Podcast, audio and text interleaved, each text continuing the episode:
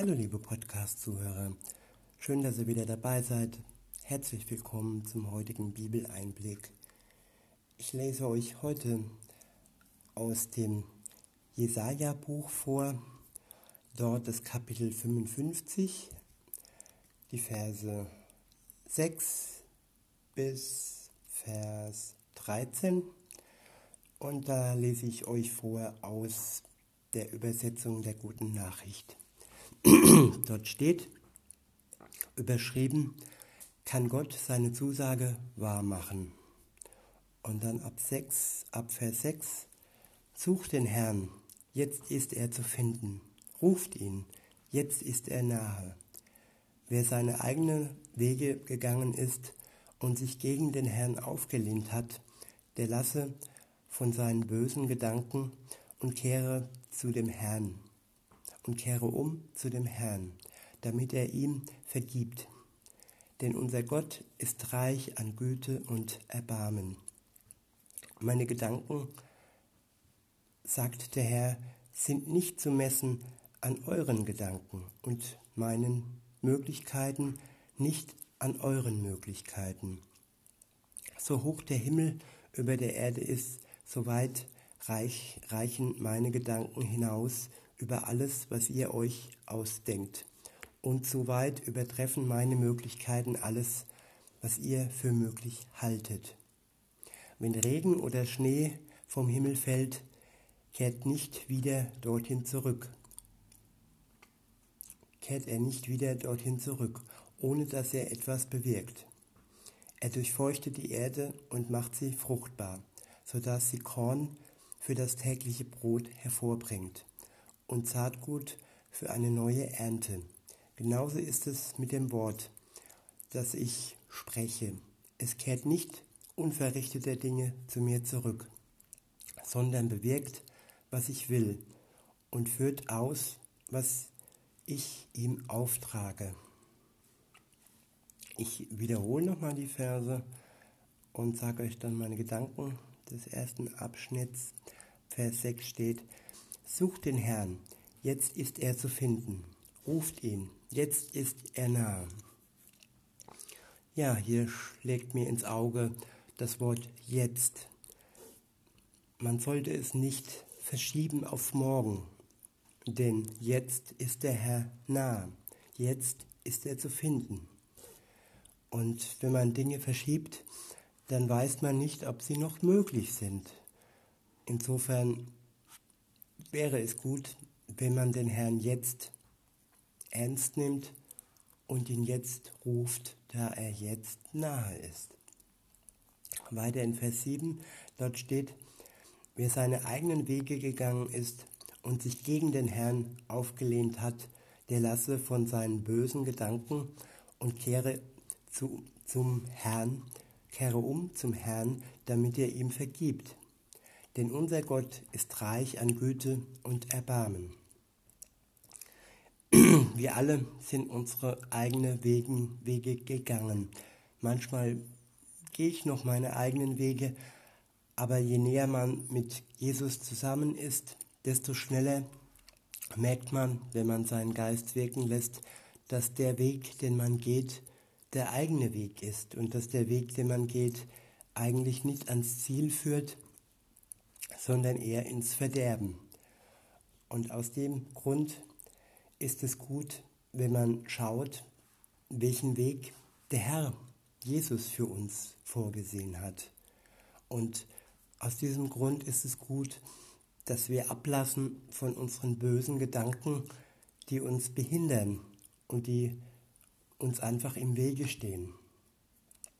Und weil er voller Güte ist und voller Erbarmen ist, ist dieses alles möglich.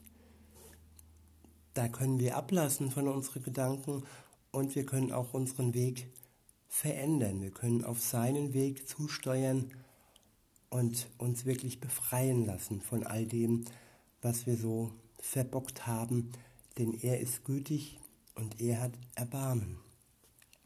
Weiter in Vers 8. Meine Gedanken sagt der Herr, sind nicht zu messen an euren Gedanken und meine Möglichkeiten nicht an euren Möglichkeiten. Ja, wir denken menschlich, wir denken eingeschränkt und Gott denkt göttlich und er hat keine Einschränkungen. er hat nicht irgendwie die Begrenzung seines Gehirns, sage ich mal ganz platt, sondern er ist unser Schöpfer und er steht über allen Dingen und er hat den kompletten Durchblick und er hat wirklich alle Möglichkeiten, die es gibt. Unsere Möglichkeiten sind beschränkt. Weiter geht's in Vers 9. Dort steht, so hoch der Himmel über der Erde ist, so weit reichen meine Gedanken hinaus über alles, was ihr euch ausdenkt. Und so weit übertreffen meine Möglichkeiten alles, was, für, was ihr für möglich haltet.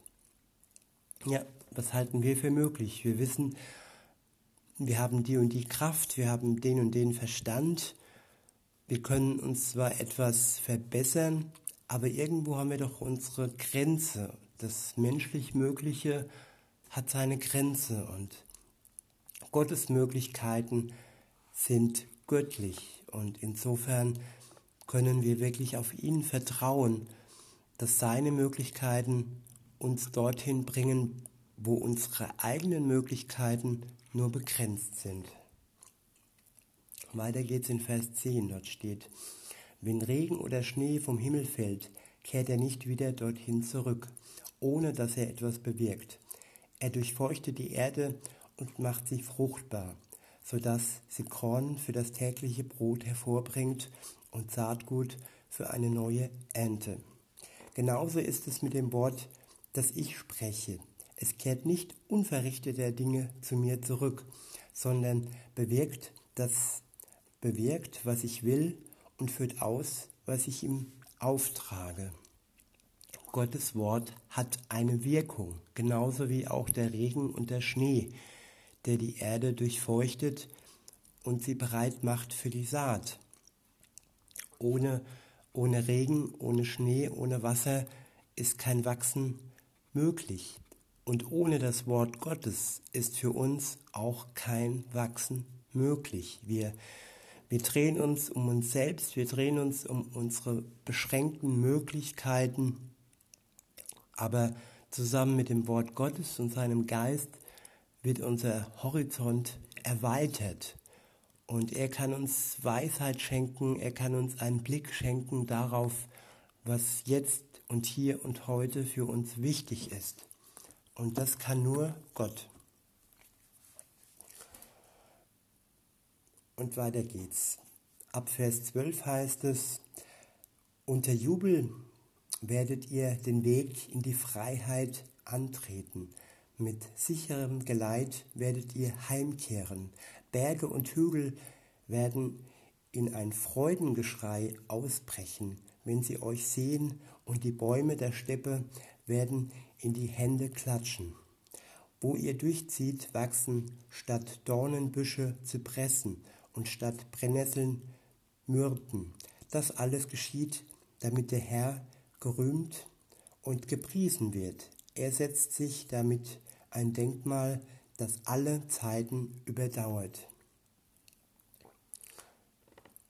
Dieser Abschnitt ist überschrieben, überschrieben der Jubel des befreiten Volkes. Gott ist ein Gott, der uns befreien möchte.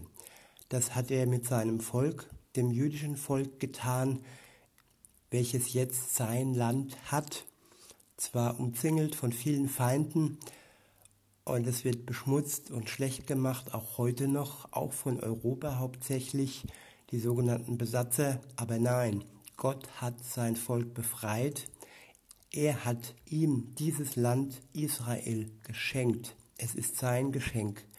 Und wer kann ein Land, Land besetzen, wenn er praktisch einfach nur sein Geschenk annimmt, das ihm Gott geschenkt hat? Und alle anderen, die da leben, können in Frieden leben, wenn sie das möchten. Aber der Neid gegen Gottes Volk ist groß und sein Jubel ist aber noch größer. Das Volk Gottes jubelt und auch wir können jubeln, wenn wir uns zu Gott bekennen und wenn wir Jesus als unseren Herrn annehmen. Und in diesem Sinne wünsche ich euch einen schönen Tag und sage bis denne.